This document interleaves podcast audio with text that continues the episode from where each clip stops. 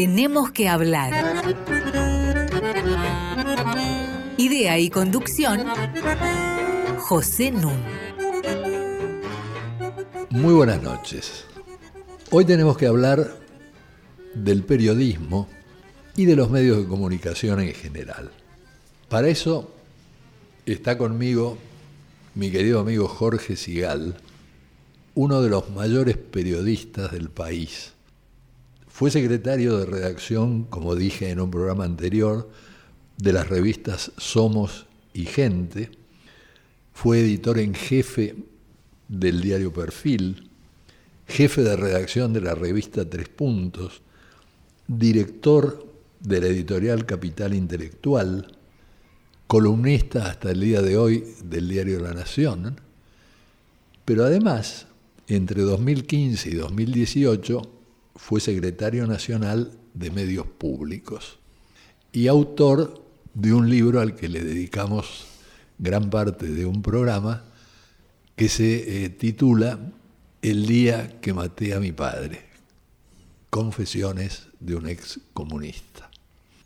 Alguien dijo que las sociedades necesitan las noticias por la misma razón que las personas necesitan los ojos, porque tienen que ver dónde están paradas y hacia dónde están yendo. Como quiera que sea, el periodismo, en versiones obviamente diferentes a las que conocemos hoy en día, data por lo menos del siglo I antes de Cristo. Las actas diurnas, así se llamaban, en Roma eran noticias, tabletas que se colocaban en lugares prominentes, dando información. En la Edad Media comienzan a circular papeles dando sobre todo informaciones sobre comercio, que era lo que comenzó a activarse fuertemente dentro y entre las comunas. La primera revolución en esta materia, como ustedes ya estarán imaginando, se la debemos a Gutenberg y a su invención a mediados del siglo XV de los tipos móviles, de la imprenta con tipos móviles. Yo lo he mencionado en varios programas porque creo que sobre todo la gente joven hoy en día no conoce la real importancia que esto ha tenido históricamente. Doy un ejemplo.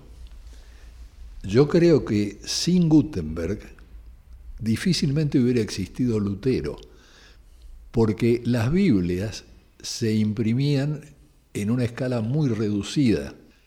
En ese momento, con la invención de Gutenberg, cuya primera obra impresa fue justamente una Biblia, la llamada Biblia de 42 líneas, porque era 42 líneas por página, comienzan a imprimirse Biblias y Lutero comienza justamente a abogar porque no sean escritas en latín, sino que se traduzcan a las lenguas vernáculas para que todo el mundo pueda tener acceso a ellas eso que no es tolerado por la Iglesia Católica va a producir el cisma protestante.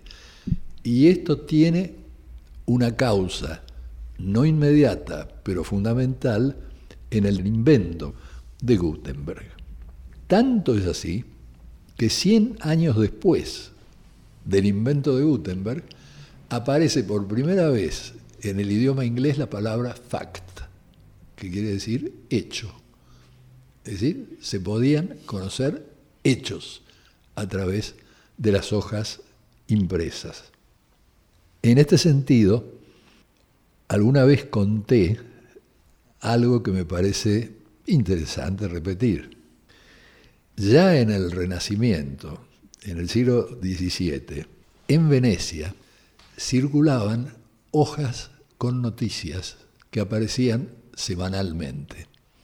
Para obtener una de estas hojas había que pagar con una moneda. La moneda veneciana se llamaba Gaceta. De ahí que empezó a llamarse Gaceta a ese periódico breve que circulaba semanalmente. La segunda revolución, también previsible seguramente para nuestros oyentes, es la que va asociada con la revolución industrial y por lo tanto con la mecanización de la imprenta, con la mecanización de la encuadernación. Bueno, con todo eso que se conjuga para que emerja entre fines del siglo XVIII, comienzos del siglo XIX, lo que se va a llamar la opinión pública, porque aumenta el alfabetismo de manera espectacular en los países centrales de Europa, comenzando por Inglaterra, y entonces empiezan a circular visiones del mundo, ideologías, explicaciones del mundo, basadas en qué? Basadas en otro fenómeno que ocurre simultáneamente, que es la emergencia de teorías sociales. Entonces, las ideologías proporcionaban un diagnóstico de la realidad y a partir de ese diagnóstico de la realidad proponían vías de acción, sea para volver hacia atrás, para conservar lo que existía o para cambiarlo más o menos radicalmente. Regresando al tema del periodismo específicamente, el salto lo va a dar en 1850 el invento de las rotativas. Eso es fundamental. Pero también es fundamental que 10 años antes, en 1840, comience a operar el telégrafo. Entonces las noticias pueden empezar a circular. Esto va de la mano de la necesidad de ahorrar costos, porque era difícil tener acceso a la noticia. Todavía era una época en que las noticias telegráficas se transmitían usando el alfabeto que inventó un pintor que se llamó Samuel Morse, que dejó la pintura para dedicarse a su invento, ¿no es cierto? Y entonces se crean por primera vez en el siglo XIX las agencias de noticias. Las agencias de noticias ahorran costos porque distribuyen la información entre las distintas bocas de salida que éstas van a tener. Segunda mitad del siglo XIX, hay un salto cualitativo, por tanto, en la producción de periódicos. Y en Estados Unidos surgen dos magnates del periodismo. Uno se llamó Joseph Pulitzer, un húngaro inmigrante en Estados Unidos y que fue el pionero de lo que se llama infoentretenimiento, es decir, la publicación de diarios que mezclaban información y entretenimiento. Enfrentado a él, el emperador de la prensa amarilla, que se llamó William Randolph Hearst. William Randolph Hearst sostenía qué noticias son las que alguien quiere impedir que se publiquen. Todo lo demás son avisos. Bueno, así nace el periodismo amarillo. El periodismo profesional emerge en el siglo XX y esta emergencia del periodismo profesional va a suponer que haya la necesidad de códigos de ética, de qué debe hacer un periodista y de qué no puede hacer un periodista que quiera llevar dignamente el nombre de tal. Porque los primeros periódicos de la segunda mitad del siglo XIX eran violentamente proselitistas. Y entonces ahora esta preocupación por la ética, la responsabilidad, lleva a tratar de distinguir al máximo lo que son hard facts, hechos duros, el hecho bruto, la información, que vamos a ver en la conversación con Jorge Sigal lo difícil que es definirla exactamente porque hay siempre construcción de la noticia, porque hay siempre interpretación. Pero la preocupación ética era no alterar los hechos, brindarle a la audiencia hechos y diferenciarlos de lo que fuera el análisis de esos hechos y diferenciarlo también de las opiniones. Menciono la tercera gran revolución que se produce en las comunicaciones y sobre la que hemos hablado en un programa muy reciente. Y me refiero a lo que va a suponer en 1969 la aparición de Internet. Eso que ningún autor de ciencia ficción anterior a 1969 jamás imaginó que podía ocurrir. Vamos a hacer, antes de iniciar la conversación, nuestra primera pausa musical.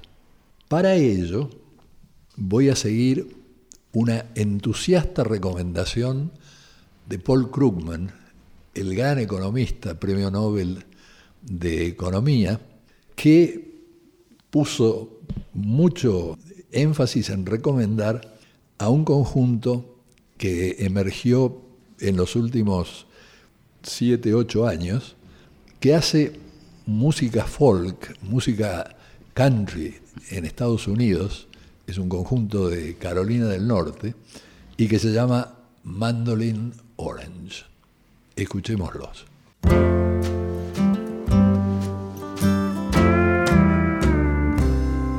Once the getting was good, but now the getting's got gone. I'm going downtown just to tie one on. I'm occasion sour. I'm going down by the hour. Night is blue as the night is long. So won't someone dance with me? to a waltz without whiskey and turn sad songs to lullabies. I don't need much or nothing except for all your loving and a waltz without whiskey on ice.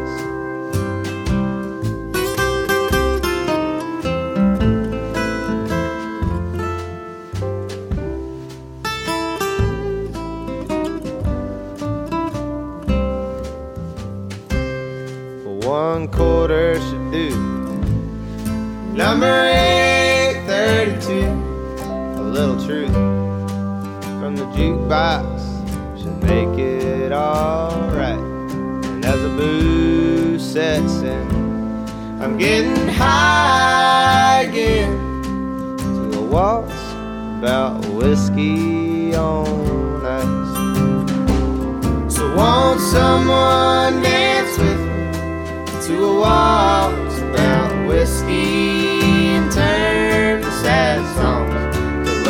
lullabies.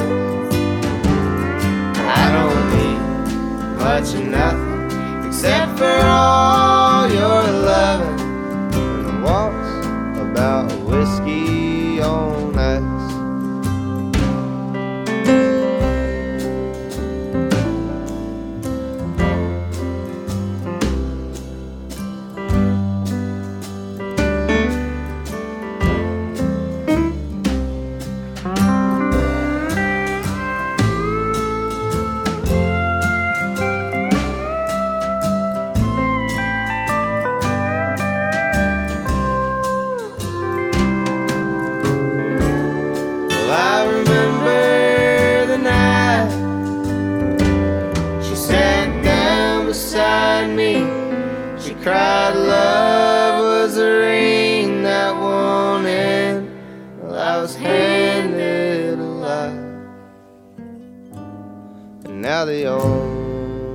thing I know of a ring is the circle my glass leaves behind.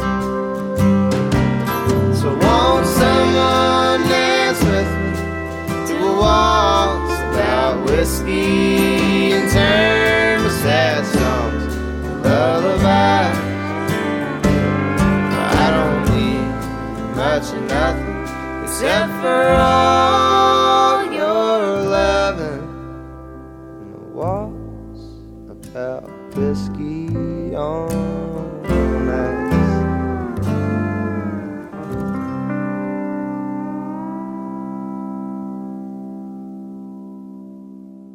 Hemos escuchado a Mandolin Orange interpretando el vals del whisky de Hutchison y Marlin.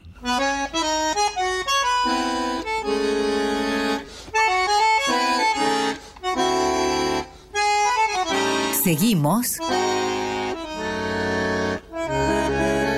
con José Nun. Voy a tener el gusto de iniciar una conversación sobre estas cuestiones con Jorge Sigal. Yo venía de decir que comienza en el siglo XX un esfuerzo por distinguir lo que es información de lo que es análisis de la información y de lo que es opinión, que ya es un paso diferente. ¿Hasta dónde te parece válida y sostenible esta distinción? Y sobre todo, ¿dónde estamos hoy parados con respecto a ella? Hola Pepe, un gusto estar acá de nuevo. Bueno, me parece que mm, me parece que la distinción eh, es válida, es válida y creo que es útil para nosotros eh, saber que cuando hablamos del periodismo hablamos de los periodismos. Eh, como cuando hablas de, el de los médicos, son diferentes este, tipos de médicos según la especialidad que cada uno eh, a la que cada uno se dedique. Me parece importante porque esto en el reino de las redes se ha prestado a algunas confusiones que en mi opinión son malas y que deberían reorientarse. Eh, ¿Qué lo veo yo? Yo creo que el tema que nosotros tenemos no es solo un problema de carácter profesional, sino que tenemos un, problema de carácter eh, de las, digamos, de lo que el mundo de las redes hace con las personas. Y en particular de cómo aflora el narcisismo de las personas. Entonces, esto llevado al hombre público y el periodista cada vez más es un hombre público. Cuando yo empecé mi oficio, este, él, éramos ya, este, digamos, eh, firmábamos las notas, por lo tanto el que eligió el oficio de periodista en general tiene un grado importante de, ego este, para dedicarse a esto, porque si quiere ver su, quería ver en ese momento su nombre en letra de molde, eh, por algo era, pero eso eh, tenía un antecedente que es que las informaciones antes no se firmaban. Y la mayoría de los diarios no se firmaban, se firmaban las columnas de opinión. Claro. Se firmaban las opiniones. Me parece que este revuelo que ha armado eh, en todo sentido y que vos hiciste una mención que tiene para mí un, tema central a discutir, que es el tema ético, no es un inconveniente. No es un inconveniente que exista eh, el, periodismo de opinión. El problema es que el periodismo de opinión puede ser bueno o malo. Puede ser manipulable o no manipulable. Y entonces los valores éticos que vos los mencionaste tienen mucha importancia. Y la cuestión es cómo se camufla también ese periodismo de opinión en el periodismo informativo. Digo, hay una frase de uno de los directivos de Fox News que a mí me impresionó mucho, porque esta persona sostiene que no se trata de que la gente esté informada, se trata de que la gente sienta que está informada. Me parece terrible. Sí, sí. Claro, este me parece que efectivamente hay una, confusión que se puede producir que es, eh, que hoy de hecho está toda mezclada, que es eh, cuándo estoy opinando o cuándo estoy dando información. Pero esta es una mezcla producto también de la falta de recursos y de imaginación, la falta de inversión este, que hacen, que tienen, que, que en todo caso es responsabilidad también de los dueños de los medios, del propio Estado cuando produce información en el caso de los medios públicos. Es decir, tenemos un problema de dedicación de esfuerzos para determinado tipo de periodismo. ¿no? Me parece que esto es, importante. Mira, eh, yo siempre uso una, una frase que me gusta mucho de Emanuel Carrer, ese Sí. gran periodista, narrador extraordinario, francés, eh, que hace no fiction, digamos, que, que- Sí, que- sí. Pero que es periodista y es rigurosamente respetuoso de la información. Y él dice que este, lo contrario de la verdad no es la mentira, sino la certeza. Es decir, me parece muy interesante porque uno de los problemas más grandes que nosotros tenemos de época es no que opinamos, sino que creemos que decimos la verdad. Es la falta de relativismo en las afirmaciones. Me parece que esto es todo, digo, cada uno de estos temas podríamos hablar horas, Claro. horas, ¿no? Pero me parece que es una cuestión que va acostumbrando también al público, eh, sobre todo en, en sociedades polarizadas como las que estamos viviendo, de a, eh, en todo caso, generar un nuevo problema, que, que tenemos la idea de que la noticia es la noticia que, nos, que deseamos, es la noticia deseada. Entonces, yo escucho no lo que debería escuchar para estar informado, sino que escucho a quien me gusta que me diga lo que yo quiero escuchar. Y se ha generado una cosa que, digo, es tremendo, es un desafío gigantesco. Nosotros mismos, gente informada, gente que ha leído algo, que, que de vez en cuando agarra un libro, sin embargo empezamos a tener cierta alergia, cierto rechazo a la opinión de quien está en la vereda de enfrente de nosotros. Claro, yo recuerdo hace muchos años un estudio comparativo entre Estados Unidos e Inglaterra y en las campañas electorales en Estados Unidos en general se tiende a leer de todo. En Inglaterra no. Los laboristas leen los periódicos laboristas, los conservadores los conservadores, etcétera. Yo creo que en la Argentina hemos desembocado en una situación parecida. ¿No es cierto? Que cierta gente lee página 12, otra gente lee La Nación, pero no leen La Nación y página 12 o Clarín. Este, digamos que se ha segmentado mucho el público y esto me parece grave porque el tema que quería mencionarte es que en realidad no hay hechos duros, en realidad el hecho se construye digamos, hay siempre interpretación, eh, uno tiene una determinada mirada, puede tratar de corregirlo dando dos o tres miradas eh, sobre el mismo hecho, planteando dos o tres hipótesis distintas, pero los hechos son siempre este, construidos. Y ahora con un problema adicional, que es el problema este de los panelistas que, que aparecen en la televisión y que cualquiera este, opina con certeza eh, sobre temas que ignora. ¿No es cierto? Los, los errores que circulan son fascinantes. Creo que vos estás tocando un tema fundamental que es, entonces tenemos una cuestión que es, que digamos, el- se convierte en central, que no es la opinión, sino, vos dijiste una cosa diferente, que es la opinión sin argumentación o sin peso específico. Claro. Es decir, que cualquiera opina de cualquier cosa, dijiste Ah, vos, sí, sí, cuando sí, hablaste del, panelismo. Pero eso es un tema, digamos, eh, que se resuelve con, eh, con códigos éticos y con formación de los periodistas. Me parece importante que nosotros, en todo caso, le prestemos atención a esta cuestión, porque esta cuestión también tiene que ver con qué inversión hacemos y en qué la hacemos. Eh, la captación de audiencias eh, es una cosa que hoy ya no podemos evitar. Los, los públicos están segmentados. Si yo quiero captar a, una audiencia determinada, bueno, segmento y voy hacia esa audiencia. El problema es lo que le ofrezco, la calidad de lo que le ofrezco. Yo siempre discuto con mis colegas.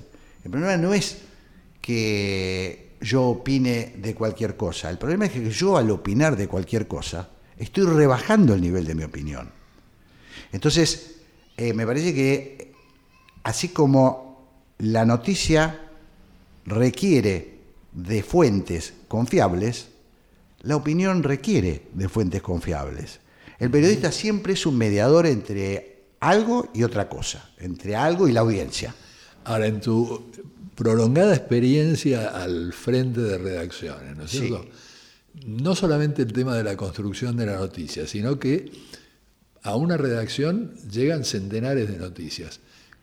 ¿Cómo jerarquizás la información? Pues no tenés lugar para todas las noticias. Entonces, ¿cómo estableces cuáles sí, cuáles no? Porque hay una cosa sorprendente, por lo menos en, en los medios televisivos, pero en los diarios también en Argentina.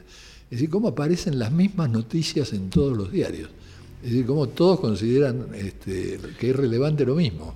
A, a- a ver, vamos a aclarar primero una cuestión de, eh, de cronología. Sí. Este, aunque no fue hace tanto, pero cuando yo encabezaba las redacciones era una cosa y ahora es otra.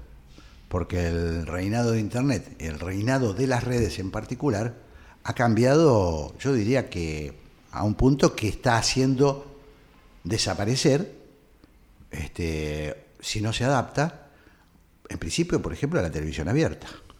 Esto está pasando en el mundo entero. Y en la Argentina eh, también. Las audiencias caen porque, porque, bueno, porque hay un problema de revisar eh, qué es lo que... No, no, creo, y así lo he escuchado de expertos y he participado en muchas reuniones de expertos internacionales, no desaparece el medio, pero es muy probable que el tipo de medio que nosotros conocimos ya no sirva más. El- el medio generalista, el medio aquel que hace eh, un programa que hace cinco años tenía 30 puntos de rating. Hoy anda por los 10, por los 9, peleándola. ¿Y esto por qué? Bueno, porque hay otros medios que han venido a sustituir e- esos medios a los que nosotros estamos acostumbrados. Entonces, aclarando esto, te diría, cuando yo hacía un medio, primero es diferente un diario que una revista, por supuesto, Claro. pero la información fluía con un ritmo que no es el de hoy. Yo hoy me sorprendo todavía cuando agarro el diario de la mañana, sigo leyendo diario papel porque me gusta, después sigo la información todo el día por, por los medios digitales, por supuesto, pero cuando agarro el diario de la mañana dice, ganó Boca. Entonces digo, pero esto me, parece que me están, digo, que me- algo está fallando. Digo, eh, si, si- si me están contando algo que sucedió hace 15, 16 horas y me levanté más o menos temprano, y este, es un poco extraño. Esto nos obliga a revisar todo. ¿Para qué es el diario hoy? El diario de papel. ¿Qué es una revista hoy? Cuando vos en las redes tenés acceso a todo. Bueno, son las discusiones que está teniendo el mundo acerca de los medios de comunicación. Claro, ahí entramos en el campo de la psicología, porque por un lado la costumbre. Yo también leo el diario de la mañana. En Nueva York, yo no sé si te acordás, hubo una gran huelga que duró como 13 días de periodistas. Sí. Hace como 40 años, 50 años. Una gran cantidad de gente, está estudiado, eh, a la mañana no podía prescindir del diario, entonces había diarios viejos. Claro. La cuestión era leer el diario. Y junto con eso, un fenómeno al que yo mismo no soy del todo ajeno. Es decir, ver un partido de fútbol y después leer al día siguiente el comentario sobre el partido de fútbol. Pero eso en todo caso, Pepe, te- co- corrigiendo, digamos, esta cuestión de la inmediatez, te diría, si yo a la mañana me levanto a leer los comentarios sobre el partido de fútbol, y son buenos comentarios, o sobre el cierre de la elección de ayer, o sobre el recital de antes de ayer, pero me lo hace alguien que me da valor agregado Ah, a lo que yo vi, entonces el diario papel sigue teniendo vigencia. Y en muchas partes del mundo el diario papel convive con el diario digital porque ofrece una mirada que el digital no ofrece. Claro. O, ofrece de otra manera. Entonces me parece que, que eso es el- lo que está en la discusión de hoy, ¿no? Eso y otra cosa que te agrego, que es el, el tema de, vuelvo al narcisismo, porque tenemos un tema que es, ¿qué es más importante, la noticia o el periodista? La respondemos en el próximo bloque. Ahora vamos a seguir escuchando a Mandolin Orange.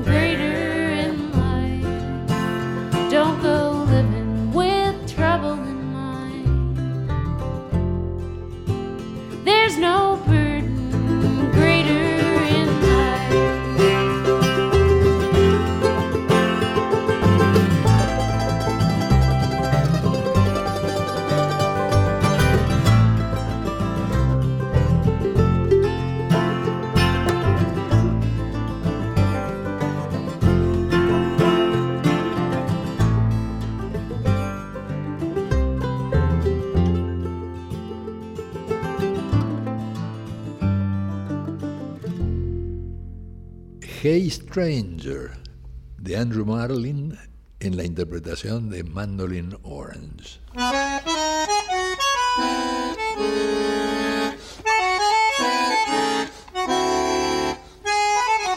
Seguimos con José Nun. Tenemos que hablar arroba radionacional.gov.ar para comunicarse con nosotros. Y para bajar nuestro programa, entrar a radionacional.com.ar barra podcasts y están todos a su disposición. El de hoy es el número 110. Continúo conversando con Jorge Sigal y habíamos dejado pendiente una pregunta que él se hacía acerca de qué es más importante hoy, si la noticia o el periodista. Sí, por supuesto estoy exagerando, pero lo que quiero decir es que eh, en, el reino, en el reino del narcisismo esta es una, una cuestión que se ha incrementado en relación a lo que veníamos hablando de la firma o no firma este, de un periodista en un medio gráfico. La explosión de, de las redes sociales ha generado dilemas, por ejemplo, de esta naturaleza. Cuando un periodista, eh, recuerdo que había Jorge Fontevica decía, cuando uno se va de un medio, pierde el apellido de casado. Yo decía Sigal de perfil, ¿no? Este, Sigal de tal medio. Eh, la cuestión es que ahora el apellido de casado está comprometido por la singularidad de las redes. Y entonces la pregunta podría ser, o las preguntas que se han hecho algunos medios internacionales, y ahora te la voy a responder, es, cuando el periodista opina en las redes sociales, algunos periodistas son muy influyentes, su nombre es casi tan importante o más que el medio donde trabaja este, a la mañana, a la tarde o a la noche. Pero el tipo pasa a tener singularidad, tiene una marca propia. Cuando opina ese, ese señor, opina, compromete al medio donde trabaja o no lo compromete. Bueno, es todo un dilema, es toda una discusión que hay en el mundo. Hay países que le han prohibido a sus periodistas tener, eh, tener su, su, su Twitter o su Facebook eh, eh, a nombre personal, o si lo tienen, tienen que aclarar que están comprometiendo al medio. Es todo un tema. Claro. Es todo un tema. Eh, no sé si se entiende el fondo de la cuestión. Sí, sí. Eh, yo estoy, cuando yo hablo, si estoy trabajando en el diario de la Nación, ¿estoy comprometiendo la opinión de mi diario o no? Antes era así. Por eso, una de las cosas que hacían los medios era invertir dinero en los periodistas. Me- me- invertir dinero quiere decir pagar más o menos bien para que el periodista no tenga una multimedia propia.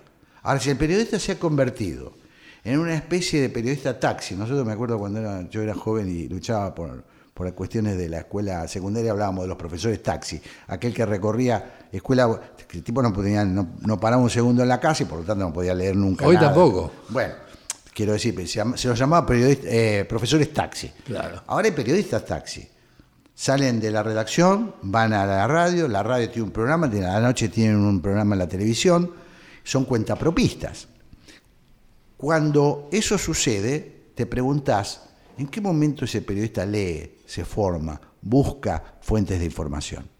Entonces, todo coadyuva para que haya disminuido eh, lo que nosotros tenemos, ese malestar que tenemos a veces con los medios, esto que vos manifestás a viva voz a veces, ¿no? Sí, Sí. pero, eh, eh, dicen cualquier cosa sobre cualquier tema. Un poco se ha generado también por la banalización de la información y la poca seriedad que se les presta a los, a los medios. Eh, cuando The New York Times se enfrenta al presidente Trump, o la CNN se enfrenta al presidente Trump, ¿cómo lo resuelve? En principio lo resuelve invirtiendo más plata, contratando más periodistas, haciendo más profundas investigaciones. Bueno, hay que preguntarse un poquito cómo estamos en la Argentina. No voy a avanzar demasiado en la opinión, porque soy irresponsable de mi parte, pero yo creo que es un tema que, que está pendiente. Está pendiente y tiene que ver con la calidad de la información. Bueno, el New York Times hace una cosa que yo nunca vi hecha acá.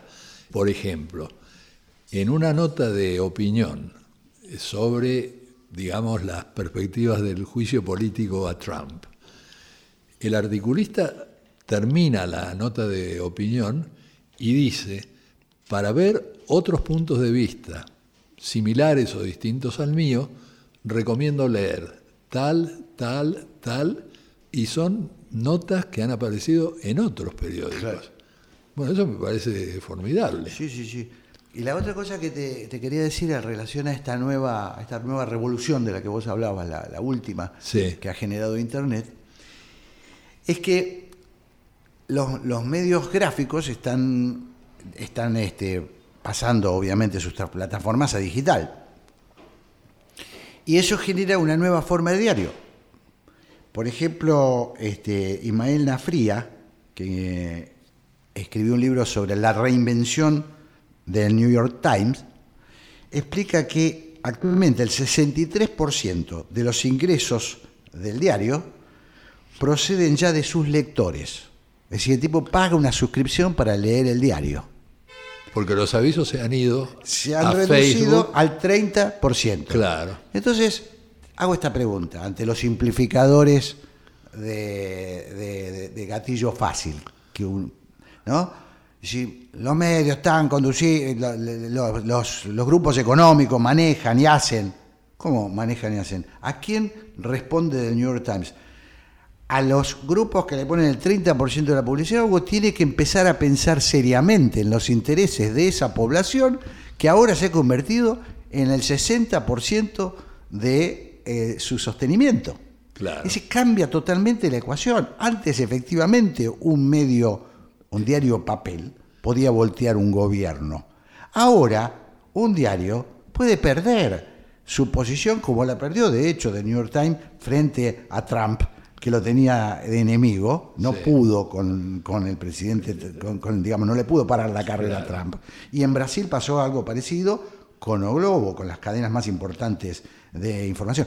Son desafíos muy interesantes, no lo estoy diciendo de manera mm, este, panfletaria porque no es mi intención, mi intención es decir, tenemos nuevos problemas, desafíos muy interesantes, algunos de ellos no del todo malos, porque tener que prestar, Ahora, claro, si vos es el reino, si lo que prima es el populismo, el reino de eh, hacer lo que la gente quiere, también se puede ir a una deformación en cuanto al, conte- a los contenidos periodísticos. Podemos, te puede pasar como te está pasando con la política, finalmente. Claro, además en esta época de ascenso del feminismo y del empoderamiento de las mujeres, a mí me deja asombrado cómo hay panelistas, mujeres, que van con este, las piernas al aire, el busto al aire para hablar de política. Y dicen dos o tres opiniones, pero las tienen ahí sentadas eh, todo el tiempo y las enfocan todo el tiempo. Digo, hay un empobrecimiento del periodismo, porque hay justamente una banalización, una rebaja de la calidad del periodismo, que es muy notable, y eso va de la mano de algo que es muy preocupante, porque afecta a la audiencia y sobre todo a las nuevas generaciones, el empobrecimiento absoluto del lenguaje. Yo a veces no lo puedo creer porque escucho a periodistas conocidos, a periodistas incluso premiados como escritores, diciendo barbaridades, diciendo malas palabras, este, cuando podrían utilizar un lenguaje mucho más rico. Eh, entonces, eh, ya lo del horario de protección al menor ha pasado a ser un chiste de mal gusto, porque horario de protección al menor y después te encontrás con descripciones este, escatológicas, este, pornográficas, y todo eso a la mañana, por ejemplo, o en el horario de la tarde. Y, Yo, yo creo que la, la crisis de las audiencias que hoy tienen algunos medios, sobre todo los medios, la televisión abierta, es un tema que tiene una- una- un, re- un desafío muy grande porque las televisiones, de, los medios televisivos de contenidos, Netflix, digamos, digámoslo claramente, les está haciendo una competencia fuerte. En el mundo, ¿cómo se está haciendo para competir? La televisión abierta, ¿qué está haciendo? Y bueno, si la gente exige contenidos, hagamos buenos contenidos. Claro. La pregunta es si eso llegó a la Argentina. Yo creo que estamos en un, estamos en un intermedio. No hemos, no, hemos, no hemos todavía llegado a ese punto, porque la crisis, entre otras cosas, porque la crisis económica nos eh, afecta sobremanera, hasta que alguno descubra que es un buen negocio hacer cosas de calidad. Y va a pasar, Pepe. Ha pasado siempre. Va a pasar, va a pasar. Quedarán medios, eh, incluso lo popular, incluso el entretenimiento puede ser de calidad. No tiene por qué este, ser berreta. Grosero, claro. Bueno, vamos a hacer una pausita musical y enseguida volvemos.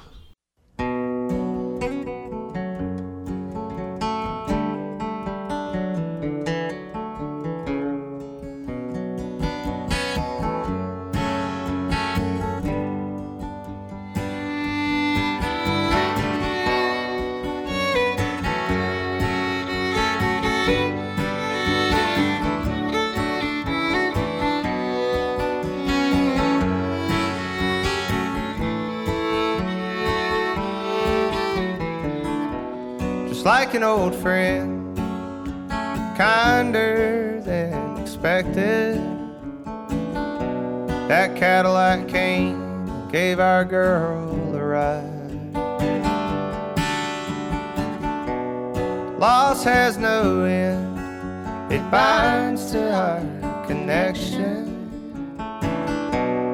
We don't speak of it, we don't even try. If you could help me to share the trouble that you've got burning in you, then you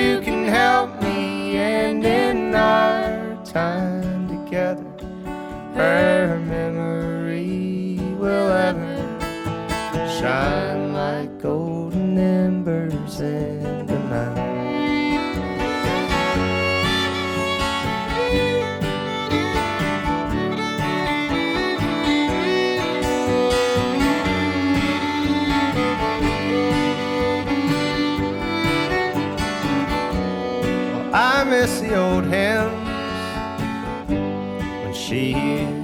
The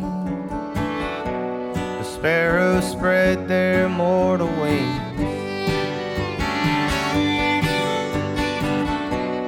Now they've all lighted with the silence of streams, like notes on the pages. She breathed life into all things. If you could help me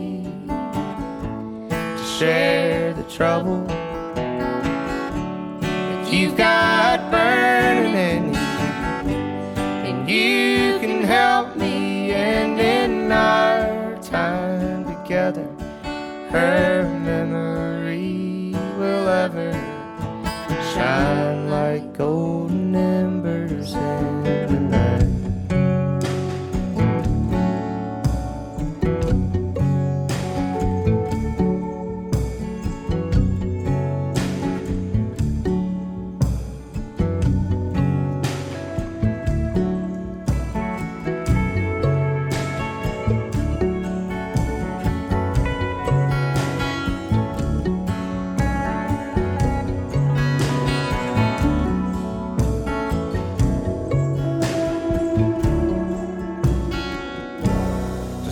old friend.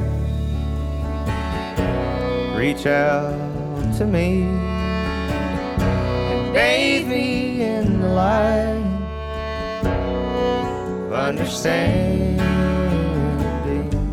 and try to help me to share the trouble that you've got burning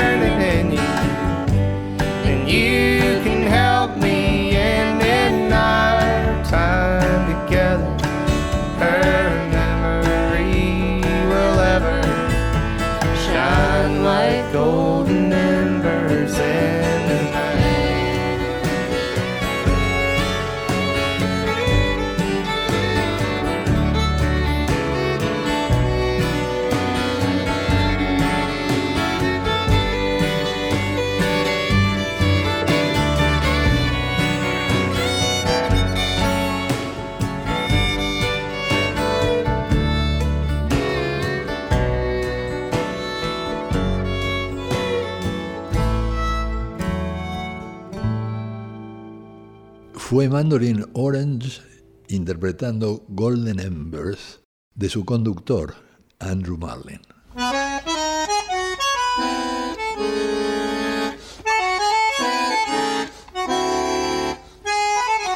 Seguimos con José Nun. Estoy conversando con Jorge Sigal acerca del periodismo y de los medios en general.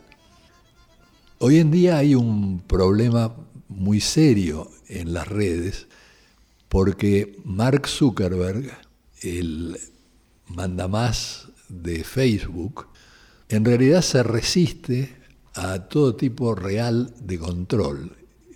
Ha venido diciendo mentira tras mentira y esto es grave porque Facebook hoy en día cubre una tercera parte del planeta y uno puede entrar a Facebook y ver que publica avisos, por ejemplo, sosteniendo que el hijo del vicepresidente de Barack Obama, Joe Biden, cometió actos impropios, lo cual está absolutamente demostrado que es falso. Bueno, pero como le pagan, él difunde esto que en inglés se llama fake news y que se puso de moda justamente y no por casualidad con la presidencia de Trump. A raíz de eso, Twitter acaba de anunciar en estos días que no va a publicar más ninguna publicidad política. Pero esto Zuckerberg se niega a hacerlo porque representa mucho dinero, porque justamente los anunciantes, y entre ellos los políticos, han emigrado de la prensa escrita a las redes, y en particular a este tipo de, de redes. En esta situación tan complicada, vos que tenés la experiencia de haber estado casado con medios muy importantes y después de haber pasado por la Secretaría de Medios Públicos. ¿qué recomendarías en términos de gestión pública de la comunicación hoy en día? Mira, este, la primera cuestión que quiero decirte es que nosotros tenemos un problema en la Argentina como que es parte de los grandes problemas argentinos, que es que algún día vamos a tener que discutir en serio cuáles son las políticas de Estado, cuáles son aquellas cosas que queremos que el Estado cuide. Entonces, la primera cuestión que te diría es, no vamos a tener medios públicos plurales, que sean del Estado y no de un gobierno, que cuiden eh, la diversidad de opiniones, que eh, sean ejemplificadores para el resto eh, de los medios, que hagan muchas cosas que los medios privados no hacen por razones económicas, pero que son importantes para la difusión cultural, social, etcétera, etcétera, si no decidimos que los medios públicos son importantes. Esta es una cosa que está pendiente. Esta fue una de las principales cuestiones que por lo menos a mí me preocupaban cuando se inició la gestión cuando yo fui designado en 2015 para la Secretaría de Medios Públicos. Eh, la tarea no se puede resolver en una sola gestión y tampoco se puede resolver con la decisión de un solo partido político. Yo me preocupé por averiguar bastante y por estudiar, leer, pero además viajé. Por ejemplo, viajé a Portugal. ¿Por qué Portugal? Porque decidí este, que siempre, siempre se habla de la BBC. Y yo dije un día, si yo me miro en el espejo de la BBC, siempre me agranda. Y entonces la conclusión que llego es cuando sea inglés vuelvo, ¿no? Es decir, cuando sea inglés este, vuelvo. Pero entonces busqué otras alternativas. Una de ellas fue Radio Televisión Portuguesa, que es un país de Europa, es cierto que tiene la, el manto, la cobertura de Europa, pero también es cierto que es un país latino, que es un país que tiene menor nivel de desarrollo que los otros de la comunidad. Entonces me pareció que era interesante. Y ellos tuvieron problemas parecidos a los nuestros. No hace tanto. Por ejemplo, después de la revolución de los claveles, quedó sembrado el sectarismo dentro de los medios públicos y eran medios partidarios que quedaron en manos de sectores que mm, se consideraban dueños de la verdad. Y lo fueron resolviendo. Y hoy tienen medios que no solamente son respetados, sino que tienen buena audiencia. Es decir, son competitivos, son de calidad.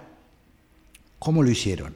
Me acuerdo, tengo el rostro del presidente de RTP cuando yo me iba del edificio, que dicho sea de paso, lograron concentrar los medios públicos todos en un edificio precioso, que este, está en las afueras de Lisboa y que fue todo un motivo de protesta, porque bueno, la, gente se acostumbra, que la radio está en donde yo vivo, cerca de donde yo vivo, tengo el bueno, está a 10 euros de taxi del centro de Lisboa, es decir, no es que se mudaron a, un lugar, pero la gente, la gente se resiste a los cambios. Había 17 edificios de Radio Nacional, por ejemplo, concentraron todo en un lugar este, moderno, un edificio que te da ganas de estar, bueno, la gente se acostumbró por supuesto, eso hay un museo de, los, medios de comunicación en el lugar que es el orgullo de los trabajadores de RTP.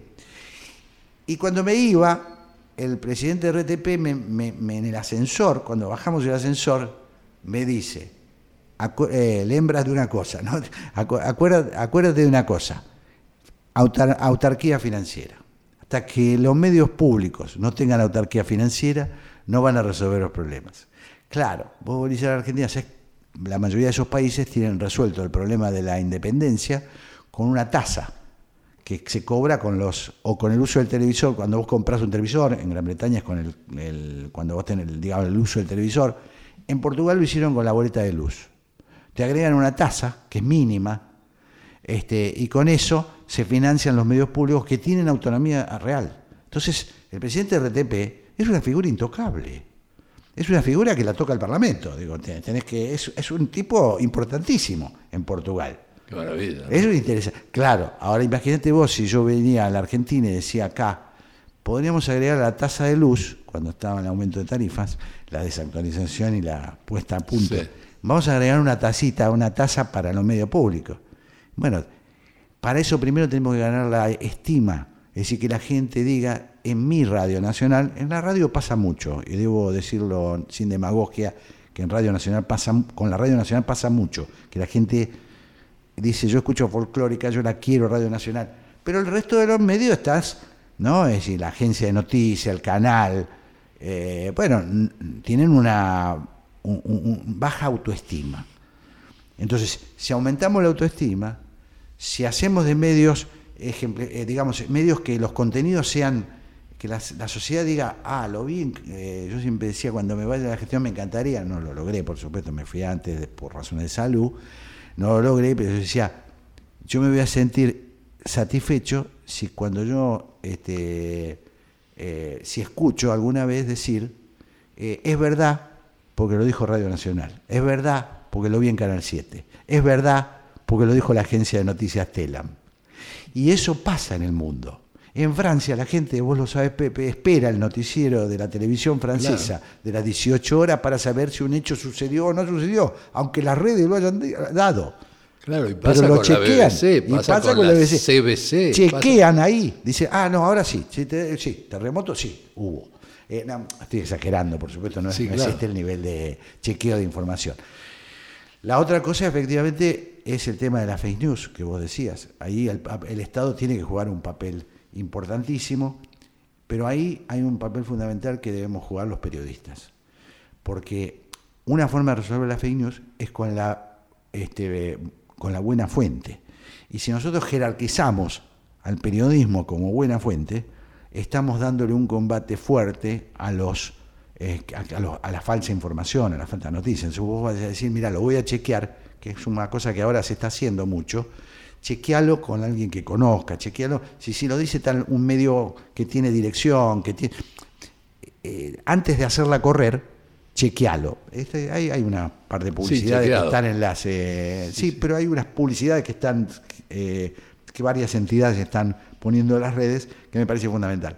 Mira, es la irrupción de la libertad, creo yo, lo que tenemos que ver hasta que nos acomodemos, porque lo de las redes ha sido aluvional. Yo creo que la sugerencia tuya y la comparación con Portugal, la comparación con la BBC, la- es fundamental.